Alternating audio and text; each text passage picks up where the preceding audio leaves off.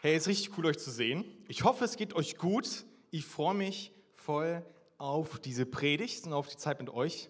Ähm, yes, auch voll cool aus Schaumburg, dass ihr eingeschaltet habt oder dass ihr da seid. Ich hoffe, ihr hattet schon eine richtig gute Zeit bis hierher und ihr könnt auch gespannt sein auf das, was heute passiert.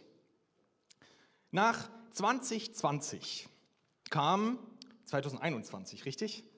Ja gut, soweit kann ich noch zählen. Kam 2021 und mit 2021 kam ein weiteres Jahr der weltweiten Krise irgendwie. Aber ich bin so glücklich, dass wir als K21 nicht durch ein Krisenjahr gegangen ist. Also ich bin sehr happy über viele sehr, sehr großartige Events, über ein Picknick, was wir gemacht haben, über die Boost, die wir hatten, über so viele gute Sachen, die wir als K21 erleben durften, dass wir als K21 nicht durch eine Krise gegangen sind. Ich bin auch froh, dass ich persönlich nicht durch eine krasse Krise gegangen bin in den Zeiten, sondern eher so was Cooles kam, wie dass ich heiraten durfte, was auch richtig genial ist. Und trotzdem waren die letzten zwei Jahre, auch gerade vielleicht das letzte Jahr, für viele gab es da persönliche Krisenmomente, die sie hatten. Egal, ob es persönlich war, egal, ob es insgesamt beruflich war, äh, gab es verschiedene Sachen, die ja sehr herausfordernd waren in dem Jahr oder in dem letzten Jahr. Und ich finde es so genial, dass wir in dieses neue Jahr gestartet sind mit dieser Predigtreihe, der Tisch erfüllt und emotional gesund leben, oder? Ich finde das so großartig. In den letzten Wochen haben wir schon äh, von Tim und Katja da einiges gelernt, darüber gelernt, dass ähm, ja, wir erfüllt und emotional gesund leben können, dass wir dazu alles bei Gott finden, was wir haben. Wir haben gelernt, dass es ein sehr, sehr aktuelles Thema ist. Das hat Tim auch vorgestellt mit so vielen Ausschnitten und so vielen ähm, Zeitungsberichten und so weiter haben gemerkt, hey, das ist so, so brandaktuell. Und letzte Woche haben wir nochmal gelernt, dass Gott uns überschütten möchte mit seinem Segen. Und heute sind wir im dritten Teil dieser Predigtreihe mit dem Titel Der Tisch. Und heute geht es um das Thema Krisen.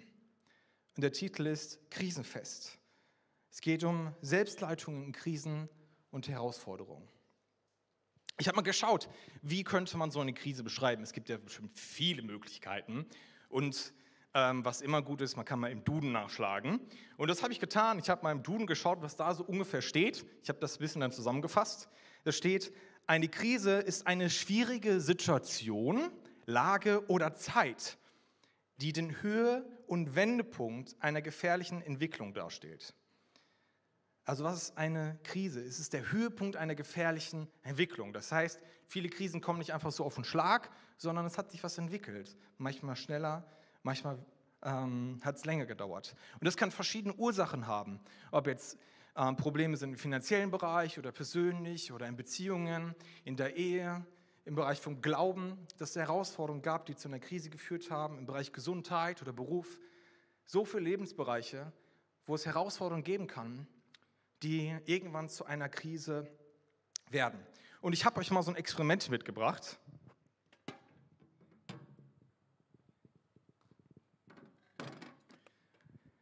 Ich baue das jetzt kurz auf. So. Und das sieht hier sehr unscheinbar aus. Und manchmal gibt es so etwas, das ist die, die Ursache. Die Ursache für unsere Krise. Ja, ich habe das hier dabei die Ursache für unsere Krise. Ja? Das ist ein Problem. Wir können vielleicht nicht gut mit Geld umgehen oder wir können, wenn es Beziehungen angeht, Fehler schlecht einsehen. Ja? Oder andere Dinge, die merken, hey, das könnte eine Ursache sein für ein Problem. Ja? Wir haben vielleicht Selbstzweifel und diese Ursache, die verursacht etwas in unserem Leben. Und es entsteht etwas, es schäumt etwas auf. Und das Problem wird immer größer, je länger die Ursache in unserem Leben wirkt. Und wir denken so, ach ja, das ist ja alles halb so wild hier, sieht ja recht unscheinbar aus, was kann da schon groß passieren? Es ist alles in seinem Bereich. Finanzielle Probleme, ach, der letzte Kredit, der reicht auch noch, das passt schon alles. Und wir ignorieren das, weil das so klein und unscheinbar aussieht. Aber je länger das ignorieren, desto größer kann dieses Problem werden, desto mehr schäumt diese Krise auf. Bis dieses Problem ihr ganzes Krisenpotenzial ausgeschöpft hat. Und ja, es sieht unscheinbar aus, aber so unscheinbar ist es gar nicht. Irgendwann kommt der Auslöser. Irgendwann kommt etwas und es bringt das Fass zum Überlaufen. Irgendetwas passiert und dann ist es soweit und das Feuerzeug ist leer.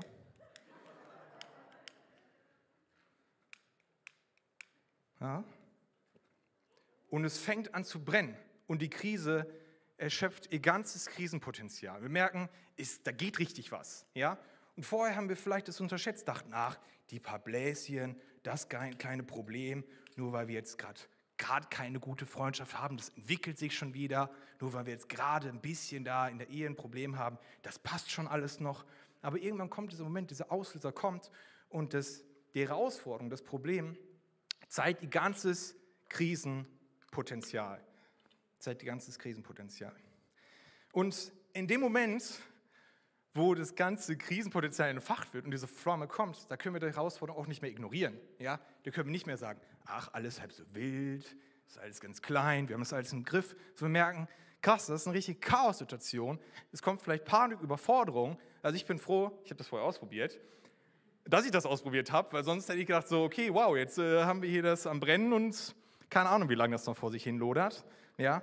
Aber hey, jetzt ist es vorbei. Aber das äh, diese Zerstörungsmacht, die da ist, ist einfach da und ist richtig, richtig groß. Ziehen wir sie wieder zur Seite. Yes. Und heute soll es um das Thema Krisen gehen und darum, wie wir damit umgehen können, ja, Krisen vielleicht zu vermeiden oder Situationen, wo die Krise so richtig auflodert, da noch einen kühlen Kopf zu bewahren und weise zu handeln. Und bevor wir in das Thema einsteigen, bete ich noch. Jesus, ich danke dir für den Sonntag. Ich danke, dass du zu uns sprechen möchtest. Und ich bete, dass wir ja, deine Nähe erfahren, dass wir jetzt konzentriert sind auf das, was du zu uns sagen möchtest. Ich bete, dass wir hören, wo du uns herausforderst, Probleme nicht zu ignorieren, Herausforderungen nicht zu ignorieren, sondern sie anzugehen, bevor sie großes Krisenpotenzial entwickeln. Ich bete, dass du uns hilfst aus Krisensituationen, wo wir vielleicht drin sind, wo wir merken, da ist ein Feuer da und es lodert und ja, es ist ein bisschen Chaos und wissen nicht, wie wir das wieder gezähmt bekommen, dass wir spüren, hey, du bist da und du kannst uns dadurch helfen. Amen. Ich möchte heute mit euch eine Person in der Bibel anschauen, die auch durch eine, ein bisschen durch eine Krise gegangen ist. Und es war so eine recht kurze Krise, aber sie hatte, hat es enorm was mit der Person gemacht. Und zwar schauen wir uns ein bisschen Petrus an. Petrus war in einer Krise. Wer war Petrus? Er war einer von den engen Freunden von Jesus. Er war einer der engen Jünger, die mit Jesus unterwegs waren. Drei Jahre lang ist er mit Jesus unterwegs gewesen und er war immer an seiner Seite. Er war nicht nur einer der zwölf, sondern einer der drei, einer der Best Buddies von Jesus. Das war richtig cool für ihn und er war so sehr von sich überzeugt. Er hatte ein sehr, sehr hohes ähm, Selbstbewusstsein, wusste, hey gut, ich bin gut drauf, hey das wird, ja, zum Beispiel als ähm, die mal auf dem See unterwegs waren und es kam Sturm, alle saßen auf dem Boot und hatten Angst und er sagt, ach was, ich gehe jetzt eine Runde spazieren auf dem Meer. Ja, er hatte Mut, er lässt sich nicht einschüchtern. Er ging voran und er hielt am Glauben fest. Und einmal in der Situation recht am Ende von der Zeit von Jesus, da saßen sie zusammen beim letzten Abendmahl. Und ähm, Jesus hatte gesagt, dass sie ihn alle verraten werden. Ja, vielleicht kennt ihr die Geschichte. Und für Petrus war das, ein, war das unvorstellbar. Die waren drei Jahre unterwegs. Ja, er hätte so viel mit ihm durchgemacht. Das erste war, ja, warum verraten? Es hört doch nicht auf. Wir waren gerade erst eingezogen in Jerusalem. Die Leute hatten Palmenblätter ausgelegt. Hey, jetzt beginnt eine richtig gute Zeit erstmal hier. Es gibt noch so viele Menschen, die von dir hören müssen. Es geht jetzt erst richtig los. Und dann, dass Petrus ihn verleugnen wird, niemals. Das kann auch nicht sein. Und genau das sagt er auch. Äh, das können wir lesen, Markus 14. Da sagte Petrus zu Jesus, auch wenn alle sich von dir abwerten, wenden, ich werde es nicht tun. Petrus entgegnete Jesus, ich sage dir, noch heute Nacht, bevor der Hahn zweimal kräht, wirst du mich dreimal verleugnen. Nein, nein, nein, beharrte Petrus. Auch wenn ich mit dir sterben müsste, niemals würde ich dich verleugnen. Petrus benutzte so starke Worte, weil er wirklich dann glaubt. Das war jetzt nicht irgendein Spruch von ihm, nein, er war überzeugt, ich stehe zu Jesus mit meinem ganzen Leben, egal was kommt, das wird. Doch dann passiert es. Noch, wie Jesus sagt, in der gleichen Nacht, Jesus wurde, verraten, äh, verraten, Jesus wurde gefangen genommen, alle haben ihn verleugnet und auch Petrus selbst hat ihn verleugnet. Und das dreimal, bevor der Hahn zweimal krähte, genau wie Jesus es gesagt hatte. Und das war so ein Moment, so ein Abend, wo auf einmal sich alles für Petrus veränderte. Für ihn war so sein Selbstbild brach auf einmal zusammen, wie so ein Kartenhaus, alles kaputt. Er war doch nicht so stark und so mutig, wie er mal gedacht hatte. Er stand doch nicht zu Jesus und hatte ihn direkt dreimal verleugnet, in einer Nacht.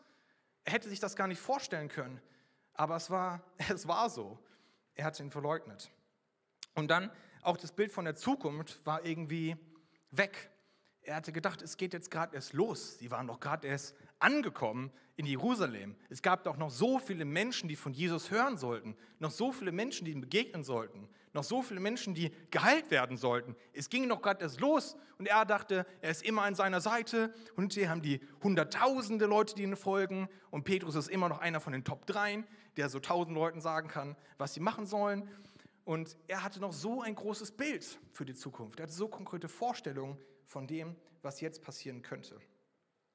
Doch in diesem Moment, als diesem Abend, als Jesus gefangen genommen wird, zerbrach er auch dieses Bild von der Zukunft und er wusste, alles wird anders. In diesem Moment zerbrach sein Bild von sich selbst und er wusste, ich war nicht so stark, ich stehe nicht so stark im Glauben, wie ich immer gedacht hatte. Und es fühlte sich vielleicht für ihn an, wie als wenn ihm der Boden unter den Füßen weggerissen wird. Weil alles, wofür er gestanden hat die letzten drei Jahre, alles, was er dachte, was in den nächsten Jahren passieren würde, ja, wurde ihm genommen. Und das Ergebnis lesen wir in Lukas 22, 62. Petrus weinte bitterlich. Petrus weinte bitterlich. Und vielleicht hast du auch schon Situationen erlebt, wo du das Gefühl hattest, dir wird der Boden unter den Füßen weggerissen. Vielleicht warst du vor dir selbst enttäuscht, du gemerkt hast, du hast es doch nicht geschafft, damit umzugehen, mit der Herausforderung, du hast doch nicht geschafft, dieses Problem zu bewältigen. Du warst doch nicht so stark, doch nicht so schlau, doch nicht so weise, wie du immer gedacht hast. Und es bricht etwas zusammen. Oder dein Bild von der Zukunft ändert sich radikal. Du bekommst eine Zusage nicht von der Uni und denkst, okay, was soll ich jetzt machen? Oder eine Wohnungszusage bleibt aus. Oder im Beruf gibt es auf einmal solche Schwierigkeiten. Ja, oder es gibt Probleme in der Ehe und du hast das Gefühl, es reißt dir den Boden unter den Füßen weg und du findest keinen Halt mehr und du weißt nicht, was du tun sollst. Das sind Momente, in denen du Gedanken hast wie, ich schaffe das alles nicht.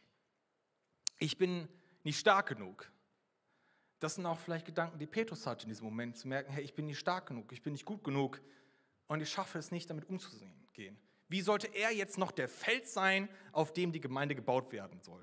Wenn er es nicht mal schafft zu sagen, dass er Christ ist. Es ging ja nicht mal darum, irgendwas zu erklären und irgendwie zu erklären und so zu lehren, wie Jesus das getan hatte. Nein, es ging nur darum zu sagen, ja, ich gehöre zu Jesus. Und selbst das hat er nicht geschafft. Wie sollte es jetzt nur weitergehen? Jesus war weg.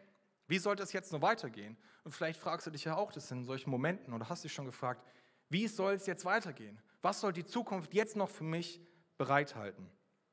Wenn du in finanziellen Problemen steckst und die Probleme immer größer wurden, bis sie ihr ganzes Krisenpotenzial entwickelt und auf einmal diese Krise entstand, oder in Freundschaften, in der Ehe, in Beziehungen, in beruflichen Herausforderungen oder auch in deinem persönlichen Glauben, wo du gemerkt hast, okay, ja, das, ich habe zwar jetzt nicht mehr so regelmäßig in der Bibel gelesen, und, aber das passt schon alles noch und du hast das Gefühl, das passt alles, bleibt alles im Rahmen. Und dann kommt etwas und du merkst, hey, dein Glaube ist doch nicht so fest, wie du dachtest. Und du steckst in dieser Glaubenskrise drin und merkst, wie verheerend das Feuer äh, dieser Krise sein kann und wie viel Zerstörungskraft darin steckt. Ich glaube, gerade in Krisen, aber auch in anderen Momenten ist es so, dass wir verschiedene Entscheidungen auf verschiedenen Basis treffen. Ich habe das mal hier aufgebaut. Ja? Ihr habt euch vielleicht schon die ganze Zeit gefragt, warum hier so ein Tisch steht. Warum braucht Silas vier Plätze auf der Bühne? Ja? Ähm, wir sind nicht im Kino, ich setze mich nicht in der Mitte hin und dann müssen überall Plätze frei sein. Nein, wir haben hier vier Plätze. Und ich glaube, dass wir oft Entscheidungen treffen und wie so einen Beraterstab in unserem Kopf haben. Ja? Und ich habe acht Berater, die jetzt alle auf die Bühne kommen dürfen, werde ich gleich sehen. Acht Berater. Ähm, genau, die kommen jetzt einfach mal hoch. Acht Berater, aber nur vier Plätze. Ja? Ihr könnt euch rechts und links das hinstellen, dahinter ist eigentlich egal. Ja. Ich habe acht Berater. Ich habe vier gute Berater, die total positiv und hilfreich sind in der Krise. Ja? Ich habe den Berater Liebe, Berater Hoffnung, Mut und Glaube. So starke Berater. Und dann habe ich noch andere Berater hier vorne. Ich habe Unglaube, Sorge, Angst und Hass. Und ich glaube, in guten Momenten lassen wir uns gerne von diesen guten Beratern beraten, oder? Wo wir merken, hey, wenn ich in einer Herausforderung bin, in einer Krise, was möchte ich hören? Ich möchte Leute haben, ich möchte Gedanken haben, die positiv sind, mir den Rücken stärken. Ich möchte Liebe, Hoffnung, Mut und Glaube in meinem Leben haben, vorangehen und wissen, hey, es geht weiter. Und mich nicht von Sorge, Unglaube, Angst oder Hass runterziehen lassen. Und doch haben wir nur diese vier Plätze. Wir haben nicht acht Plätze, wo alle gleichzeitig sind und gleichzeitig debattieren. Wir haben nur vier Plätze. Und eins ist klar, Liebe wird seinen Platz niemals mit Hass teilen. Unglaube nicht mit Glaube. Angst nicht mit Mut. Sie werden ihren Platz nicht teilen. Und auf jeden dieser vier Plätze kann nur einer der Berater Platz nehmen. Und ihr könnt euch jetzt mal hinsetzen, hier die guten Berater, weil genau das ist doch Situation, wie wir sie wollen. Ja?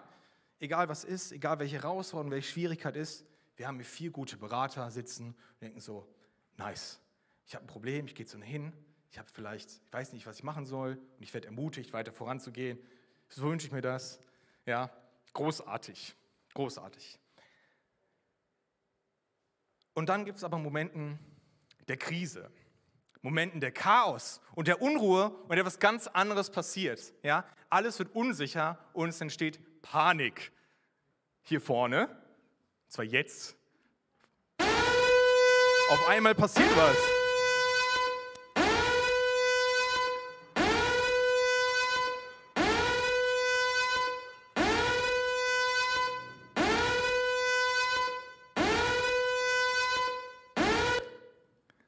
Und die Situation hat sich komplett verändert. In Momenten der Panik und der Unruhe haben wir vielleicht nicht mehr die Kontrolle und etwas ändert sich. Und schon haben wir ganz andere Berater hier sitzen. So, ich habe gerade schon erzählt, was, was soll ich jetzt machen in meiner Situation? Wenn ich jetzt hier an meinen Beratertisch gehe und ich frage so, ah, was kann ich denn Gutes machen? Hass. Ja, äh, die anderen sind alle schuld. Die sind alle blöd. Aber du bist auch irgendwie blöd. Wieso hast du es so weit kommen lassen, Idiot? Okay. Ja, also das ist natürlich ein Riesenproblem. Ähm, ich weiß nicht, ob man das wirklich bewältigen kann. Okay. Es ist schlimm. Wenn du jetzt das Falsche tust, wird es vielleicht noch viel, viel schlimmer. Besser nichts tun. Hat Gott dir jemals bei einem Problem geholfen? Beten ist Zeitverschwendung. Wow, was für ermutigende Aussagen. Und genau das sind doch Dinge, die wir eigentlich nicht hören wollen in einer Krise. In einer Herausforderung, wo wir merken, wir wissen nicht weiter, wir wissen nicht, wie wir da rauskommen sollen. Aber ich glaube, das passiert so schnell. Das Chaos entsteht auch in unserem Kopf, dass sich Ereignisse überschlagen und wir gar nicht wissen, wie wir damit umgehen sollen. Und auf einmal verändert sich alles. In unserem Kopf sind diese guten Berater und guten Stimmen sind weg und stattdessen werden sie eingenommen von diesen schlechten Beratern. Und manchmal fühlt sich das an, in so einer Herausforderung zu sein, als wenn man durch so ein dunkles Tal geht. Ja? Und es ist bedrohlich und je länger man durch so ein Tal geht, desto mehr hat man das Gefühl, das Tal wird immer enger und es gibt immer weniger Optionen, irgendwie da rauszukommen und es wird immer dunkler, man fühlt sich immer alleingelassener und alles wird immer, immer schlimmer. Und es ist so, als wenn sich die Berater vielleicht auch noch langsam häuslich einrichten, die äh, Füße auf den Tisch tun oder so eine schöne Pflanze sich hinstellen, sagen, gut, ich nehme jetzt den Platz hier voll ein. Und das passiert, wenn sie länger da sind und wirklich lange auf diesem Platz sitzen. Was können wir machen in Situationen? Ist eigentlich, viele wissen das eigentlich schon und das ist auch nicht die neueste Botschaft, aber trotzdem so wichtig zu sagen, hey, dass wir in diesen Momenten, wo wir falsche Berater haben und in Krisensituationen sind, dass wir da Gottes Nähe suchen, dass wir Gottes Nähe suchen. Und ich habe einen Psalm aus Psalm 27, lese ich vor. Der Herr ist mein Licht und mein Heil. Vor wem sollte ich mich fürchten? Der Herr beschützt mich vor Gefahr. Vor wem sollte ich erschrecken? Oder Johannes 8, Vers 12. Da sagt Jesus, ich bin das Licht der Welt. Wer mir nachfolgt, braucht nicht im Dunkeln umherzuhirren, denn er wird das Licht haben, das zum Leben führt. Er wird das Licht haben, das zum Leben führt.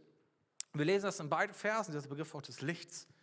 Und so ist es doch in Krisen, dass wir uns allein fühlen, dass es dunkel anfühlt, dass eine Hoffnungslosigkeit da ist, dass wir nicht wissen, wie es weitergeht, weil wir uns gar nicht vorstellen können, wie das wieder werden soll. wie, das wieder, wie wir das wieder hinbekommen sollen und wie wir aus dieser Krise kommen. Und je dunkler es ist und je bedrohlicher die Krise ist, desto mehr müssen wir uns ausstrecken nach Jesus und seine Nähe suchen. In der Nähe von Jesus werden wir den Blick wieder auf seine Möglichkeiten richten. Und Sorge und Unglaube haben da keinen Platz. Stattdessen werden Glaube und Hoffnung Platz nehmen. In der Nähe von Jesus und in seinem liebenden Arm wir merken, dass Angst und Hass geht und dass seine Liebe Raum einnimmt und dass neuer Mut in uns geweckt wird, Situationen anzugehen.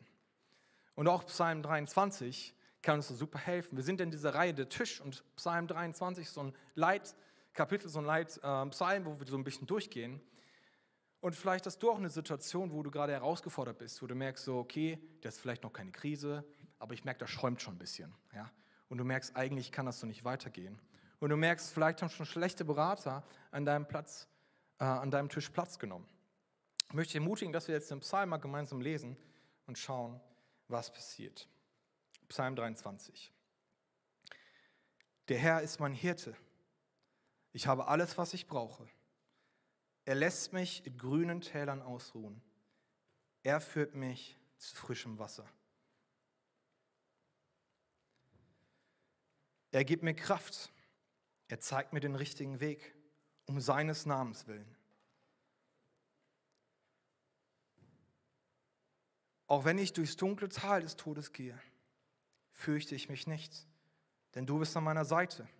Dein Stecken und dein Stab trösten mich. Du deckst mir den Tisch vor den Augen meiner Feinde. Du nimmst mich als Gast auf und salbst mein Haupt mit Öl. Du überschüttest mich mit Segen.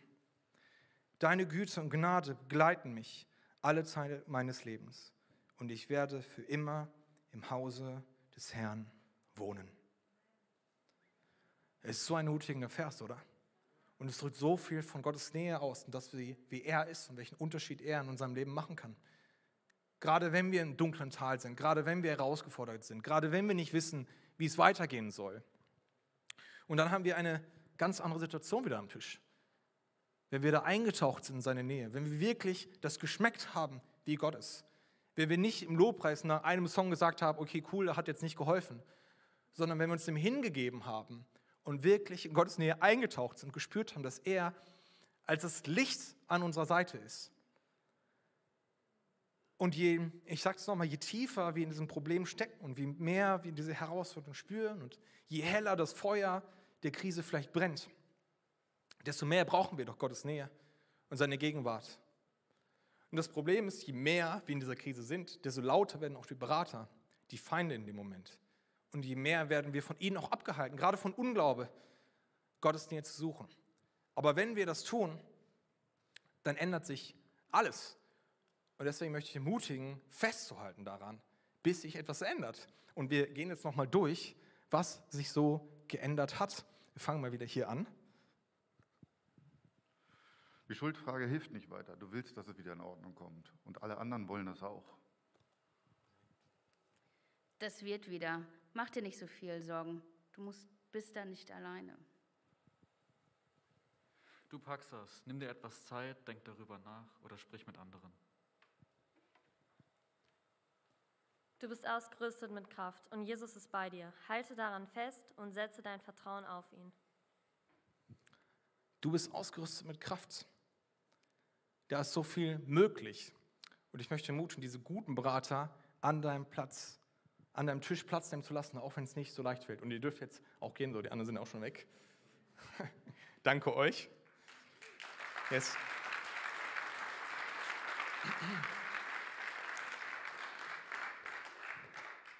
Und so ein Platzwechsel, ich glaube, den gab es auch bei Petrus. Dass die ganzen Feinde, dass sie gegangen sind, dass die schlechten Berater gegangen sind. Ich glaube, dass Unglaube gehen musste und Glaube kam, als Petrus gesehen hat, Jesus lebt, der ist auferstanden. Und das war der Moment, als Unglaube ging und Glaube kam und der neuen Glauben bekommen hat. Und ich glaube auch, dass die anderen schlechten Berater gehen mussten, spätestens als Jesus und Petrus im Gespräch waren am See Tiberias. Wir lesen das in Johannes 21. Dass Hass ging und Liebe kam, als Jesus Petrus dreimal fragte, Petrus, liebst du mich? Petrus, liebst du mich? Petrus, liebst du mich? Dass das Momente waren, in denen Petrus klar wurde, es geht darum, was eigentlich in meinem Herzen passiert. Und die Liebe kam, äh, das Glaube, äh, Liebe kam und Hass ging. Ich glaube, dass Angst und Sorge ging und dafür Mut und Hoffnung kam, auch während diesem Gespräch. Als Jesus ihm dreimal sagte, hey, weide meine Lämmer, sorge für meine Schafe, sorge für meine Gemeinde. Ich habe dich nicht jetzt aussortiert, du bist nicht disqualifiziert für deinen Dienst. Nein, es geht darum, dass du mich liebst und ich möchte weiter mit dir Gemeinde bauen. Und ja, ich bin auch weiter an deiner Seite. Dass dieser Moment ihm Kraft gegeben hat, dass neuer Mut kam und dass neue Hoffnung kam in diesem Gespräch mit Jesus. Und diese Berater, die können wirklich zu Feinden werden. Ich habe das gerade schon kurz gesagt, zu Feinden werden in deiner Krise, weil sie wie Feinde sind. Und jetzt ist alles ruhig hier. Aber es gab auch Situationen, da saßen die guten Berater da, aber die Feinde waren ja trotzdem noch da im Raum. Und so fühlt es sich doch so oft an. Und auch wenn wir vielleicht beten, dann werden die Plätze geräumt, aber sie verschwinden nicht. So wie hier, als sie direkt von der Bühne gegangen sind. Sondern sie sind ja da. Und dieser Kampf ist nicht einmal gekämpft und gewonnen von dir und du merkst, okay, jetzt sind wir dann safe, ich habe noch diese vier guten Berater, ich mache dann Haken an meiner To-Do-Liste, ich habe das jetzt gelernt hier heute am 16.01. und dann check. Nein, es ist immer dieser Kampf da. Und es sind immer wieder diese Krisen da. Und es sind immer wieder so schlechte Berater auch da, die unbedingt diesen Platz an deinem Beratertisch haben wollen, die dich wegziehen wollen von Gott und von seinen Möglichkeiten. Und auch im Psalm 23 steht, erst im Vers 5, da steht, du deckst mir einen Tisch vor den Augen meiner Feinde. Du deckst mir einen Tisch vor den Augen meiner Feinde. Und das ist doch eigentlich so stark, oder? Dass es nicht heißt, du schlägst alle Feinde weg und ich bin ganz alleine und alles ist immer rosig, sondern dass David das hier so auf den Punkt bringt. Dass es manchmal ist, als würde man Platz nehmen am Tisch, der von Jesus gedeckt ist. Platz nehmen und sich eigentlich beraten lassen von diesen guten Beratern und trotzdem wissen und sehen, hey, da sind auch noch diese anderen Berater. Die sind nicht weg, die sind da. Die Feinde sind weiter da. Das Problem ist nicht vielleicht aus der Welt, aber er deckt mir den Tisch. Und es gibt diesen Moment, wo wir zur Ruhe kommen können bei ihm. Und es gibt diesen Moment, wo wir Klarheit haben darüber, von wem wir uns jetzt gerade beraten lassen wollen in der Situation. Weil, der, weil das Chaos ein bisschen eingedämmt wird in seiner Nähe und Ruhe kommt. Wen lässt du an deinem Tisch Platz nehmen? Welchen Stimmen, welchen Beratern erlaubst du zu dir zu sprechen, gerade in Krisensituationen? Oder wie kann man diese schlechten Berater wieder loswerden, wenn sie einmal Platz genommen haben? Das ist auch eine Frage, die man sich immer wieder stellen kann. Und ich will euch ein paar Dinge mit auf den Weg gehen. Das eine habe ich schon gesagt, hey, es ist diese Zeit zu haben mit Jesus. Zeit zu haben mit Jesus ist in der nächsten Slide dann. Bibel zu lesen, das macht so einen Unterschied. Bibelverse auswendig zu lernen. Ich habe eine Zeit lang Konfi-Unterricht gegeben und die mussten alle Psalm 23 auswendig lernen. Nach Luther, aber es war wirklich stark. Und ich habe gemerkt, was für einen Unterschied das macht und wie gut es ist, manche Bibelverse einfach zu kennen. Auch wie Psalm 23 oder das, was ich gerade auch noch gelesen habe, Psalm 27, 1, diese Verse zu kennen und im Kopf zu haben. Lobpreis zu hören oder Lobpreis zu machen. Ja, es gibt so viele Möglichkeiten, in Gottes Nähe einzutauchen und wirklich auf diesen Moment zu warten, wo ich merke, ich bin jetzt in Gottes Gegenwart. Und gerade wenn man in Krisen ist, manchmal dauert es richtig lange. Man denkt so, gut, ich nehme jetzt 20 Minuten Zeit, Lobpreis zu hören, dann geht mir besser. Und nach 20 Minuten denkst du, komplette Zeitverschwendung. Und ich möchte dich mal ermutigen, da drin zu bleiben, diesen Moment länger zu suchen, bis du wirklich merkst, es verändert sich etwas. Und ich habe auch schon die Erfahrung gemacht, dass es wirklich, wirklich lange dauert. Jetzt nicht in den letzten anderthalb Jahren so, aber davor in Zeiten, wo ich merkte, bin ich durch Krisen gegangen. Und wo ich wusste, boah, ich brauche das jetzt länger. Und dann hat es lange gedauert. Aber ich habe darauf beharrt, weil ich wollte Gott begegnen. In Zeiten, wo ich mir Lobpreis, wo ich Lobpreis gemacht habe. Wenn die Finger fast blutet haben, weil ich die Seiten von der Gitarre nicht mehr greifen konnte, dann musste ich halt Lobpreis hören und konnte nicht mehr selbst Gitarre spielen. Aber ich wollte zu diesem Moment durchdringen, wo ich Zeit mit Jesus habe und spüre, wie er da ist in der Situation. Ich möchte ermutigen, Zeit mit Freunden zu verbringen, Spaß zu haben, sich ermutigen zu lassen, Hoffnung in dein Leben sprechen zu lassen. Das kann so einen enormen Unterschied machen. Gerade wenn man sich in der Krise alleine fühlt, gerade wenn man sich in Herausforderungen einsam fühlt, dann Freunde anzurufen, sich mit Freunden zu verabreden, einfach was Nices zu machen, wo du Spaß dran hast und du merkst, hey, du kommst auf andere Gedanken und auch mal diese Hoffnungslosigkeit und Sorge geht mal für Moment. Stattdessen kann Hoffnung kommen, Mut kann kommen, Freude kann kommen. Und ich will dich ermutigen, immer wieder Zeit zu nehmen, auch zur Reflexion. Zu überlegen, wie groß ist die Krise eigentlich? Das Problem, die Herausforderung. Welchen Anteil hast du eigentlich daran?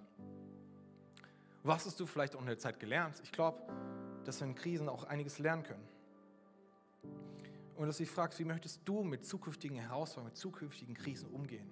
Oder mit dieser, wenn du noch mittendrin steckst. Einige Krisen können auch schon vorher verhindert werden. Ich habe hier dieses, ich baue es jetzt nicht nochmal auf, ich habe ja dieses Experiment hier gehabt mit der Ursache und dem Auslöser und es schäumte auf und es schäumte auf. Und es wurde immer größer, es wurde immer größer. Aber wir können manche Krisen auch abwenden, indem wir dem Problem ihr ganzes Krisenpotenzial nehmen, indem wir nicht zulassen, dass sie erst so groß werden und nicht unterschätzen, was für ein Krisenpotenzial da drin ist. Ihr könnt euch erinnern, da waren nur ein paar Bläschen. Ja? Und ich glaube, viele von hier hätten nicht gedacht, was da für eine Stichflamme entstehen kann. Und das nicht zu unterschätzen, sondern sagen, gut, ich gehe das an, ich gehe das vorzeitig an und ich halte das klein. Ich zerplatze diese Blasen, bevor der Auslöser kommt und alles in Flammen aufgeht. Und auch da gibt es viele Möglichkeiten. Vielleicht hast du im Bereich Finanzen oder BE, Beziehung oder Glaube steckst du in der Krise und weißt nicht weiter. Und wir hatten letztes Jahr, ich sehe jetzt hier auf dem nächsten Slide, hatten wir einige Predigtreihen zu verschiedenen Themen. Zum Thema Finanzen, Gott, Geld und ich. Zum Thema Beziehung, die Predigt du, ich läuft. Und zum Thema Glauben hatten wir auch zwei Sachen. Einmal lebensverändert und auch mal den Predigt Dreiteiler Credo, der helfen kann, diese Probleme klein zu halten oder Krisen zu bewältigen. Ich habe am Anfang von der Predigt habe ich auch aus dem Duden vorgelesen. Ich weiß nicht, ob ihr euch erinnern könnt, wo steht dieses, ähm, dass Krisen äh, ist eine schwierige Situation, Lage oder Zeit, die den Höhepunkt oder Wendepunkt einer Entwicklung, einer, äh, einer Herausforderung darstellt. Krisen sind nicht nur Höhepunkt einer gefährlichen Entwicklung, sondern sie können auch Wendepunkt sein. Und das ist das, was ich eigentlich cool fand wo ich merkte, hey, das ist eigentlich so nice, dass es in der Definition drinsteht. Dass es nicht nur der Höhepunkt ist, wo gerade alles am schlimmsten ist, sondern dass es auch ein Wendepunkt ist, wo danach alles anders sein kann. Entweder vielleicht brennt die Herausforderung ab und wir können sie zumindest nicht mehr komplett ignorieren. Sie kann ab dem Zeitpunkt, wo es einmal angefangen hat zu brennen, nicht mehr weiter wachsen. Das hört sich erstmal hart an, aber es ist eigentlich gut, weil das Krisenpotenzial sich hier nicht weiterentwickelt sondern es einfach in die Öffentlichkeit kommt. Du kannst es nicht mehr ignorieren, aber es kann auch nicht nochmal weiter wachsen und mit dir noch viel mehr zu zerstören. Aber vielleicht hast du dann noch das Gefühl in so einer Krise, dass alles abgebrannt ist und dass so eine Einöde entsteht. Ja, ist so verbranntes Land, verbrannte Erde, wo nichts mehr wachsen kann. Und in Jesaja 43, Vers 18 steht: Denkt nicht mehr daran, was war und grübelt nicht mehr über das Vergangene. Seht hin, ich mache Neues. Schon keimt es auf. Seht ihr es nicht? Ich bahne einen Weg durch die Wüste und lasse Flüsse in der Einöde entstehen. Hey, Gott kann da, wo du nur verbrannte Erde siehst, wo du das Gefühl hast, da kann auch nichts mehr wachsen. Ja, hier in Jesaja steht es beschrieben in der Wüste, wo du merkst, okay, da ist doch kein Leben mehr. Das ist vorbei. Die Ehe, das war so eine Krise, das ist jetzt erledigt finanziell, ich bin so im Ruin, das kann nicht mehr bergauf gehen. Dass da Gott reinspricht und sagt, hey, ich, ich bahne einen Weg durch die Wüste. Ich lasse Flüsse in, der, Flüsse in der Einöde entstehen. Ich lasse neues Leben aufkeimen. Ich möchte noch kurz beten und dann gehen wir nochmal in einen Song. Jesus, ich danke, dass wir eintauchen dürfen in Gegenwart, dass wir wissen dürfen, du bist da. Ich danke, dass keine Krise enden muss mit dem Gefühl, alleine zu sein, dass keine Krise enden muss mit dem Gedanken, dass da keine Hoffnung mehr ist, dass da keine Zukunft mehr ist, sondern dass wir ja vor der Krise, wenn die Herausforderung wächst, wissen dürfen, du bist da. Dass wir, wenn die Krise da ist, wenn das ganze Krisenpotenzial ausgeschöpft ist und es anfängt zu brennen und zu lodern und wir nicht mehr weiter wissen, wir die Kontrolle verlieren, dass wir wissen dürfen, du bist da und du bist in Kontrolle. Und dass wir vielleicht nach der Krise merken, wie, wie sehr sie uns geschadet hat, wie dieses Feuer so viel verbrannt hat und so viel zerstört hat, dass wir auch dann wissen dürfen, hey, du bist da und du kannst neues Leben schaffen, du kannst Flüsse in der Einöde entstehen lassen, du kannst da etwas Neues schaffen. Und ich bete so, dass wir das erleben dürfen, auch in den nächsten Wochen, wenn wir in der Krise sind, in diesem Jahr, wenn wir durch Krisen gehen, dass wir wissen dürfen, hey, du bist da und du kannst da einen Unterschied machen. Herr, ich möchte euch auffordern, jetzt in diesen Song, die wir nochmal rein sind, das mitzusingen, zu beten und Glauben Ausdruck zu verleihen. Lass uns gemeinsam aufstehen.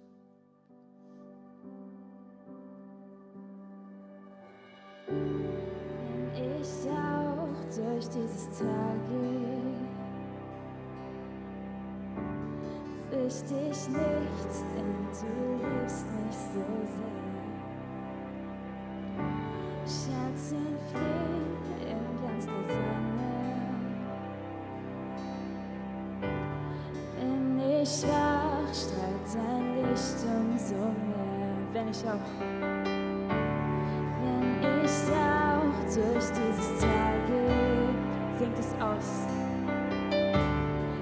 Fürchte ich nichts, denn du liebst mich so sehr. Schatten fliehen im Glanz der Sonne. Bin ich schwach, strahlt sein Licht umso mehr.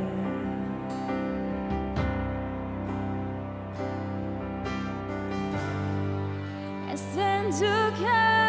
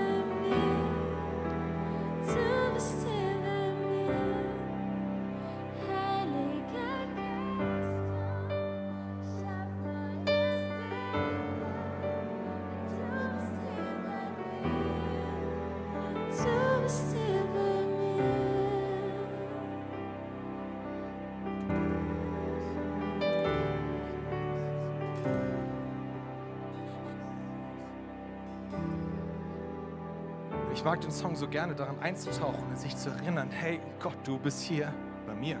Gerade wenn ich durchs dunkle Tal gehe, weiß ich, du bist hier bei mir. Und vielleicht weißt du das auch. Und vielleicht bist du mit Jesus unterwegs und du spürst seine Gegenwart und spürst seine Nähe immer wieder. Aber vielleicht bist du auch hier und weißt gar nicht, wie man jetzt Jesus Gegen Gegenwart spürt. Oder ob da, das da die Möglichkeit ist, mit Jesus unterwegs zu sein, dass man mit ihm befreundet sein kann, dass man nicht alleine durch die Krisen seines Lebens gehen muss, sondern dass Jesus da ist. Und ich möchte dich so ermutigen, diesen Moment jetzt zu nutzen und sagen, Herr Jesus, ich möchte eigentlich mit dir unterwegs sein.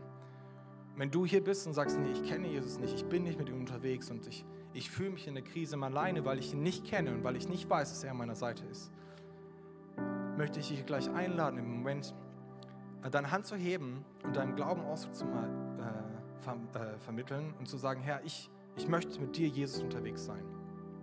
Und dann werde ich dir meine Worte leihen. Wir können gemeinsam ein Gebet sprechen. Äh, Und du lädst Jesus in dein Leben ein.